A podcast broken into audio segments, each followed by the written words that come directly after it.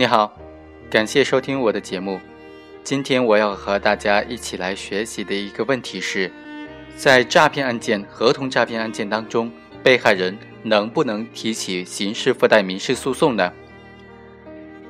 当然，今天没有这样的案例可以和大家一起分析啊。但是我们通过法条还是可以做出基本的判断的。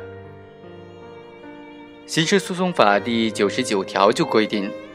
被害人由于被告人的犯罪行为而遭受物质损失的，在刑事诉讼的过程当中，有权提起附带民事诉讼；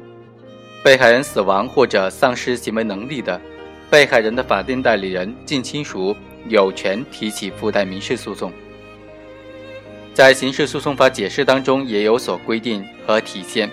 第一百三十八条就规定，被害人因人身权利受到犯罪侵犯，或者是财产被犯罪分子毁坏而遭受物质损失的，有权在刑事诉讼过程当中提起附带民事诉讼。被害人死亡或者丧失行为能力的，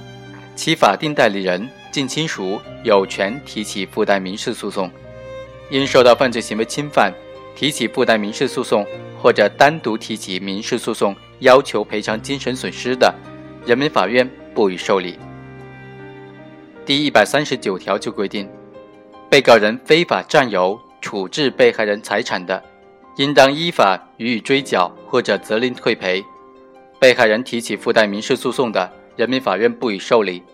追缴退赔的情况，可以作为量刑情节予以考虑。从以上的法律规定当中就可以看出，提起刑事附带民事的条件是，被害人因为人身权利受到侵犯，或者是财产被犯罪分子毁坏而遭受物质损失的，才可以在刑事诉讼活动当中提起附带民事诉讼。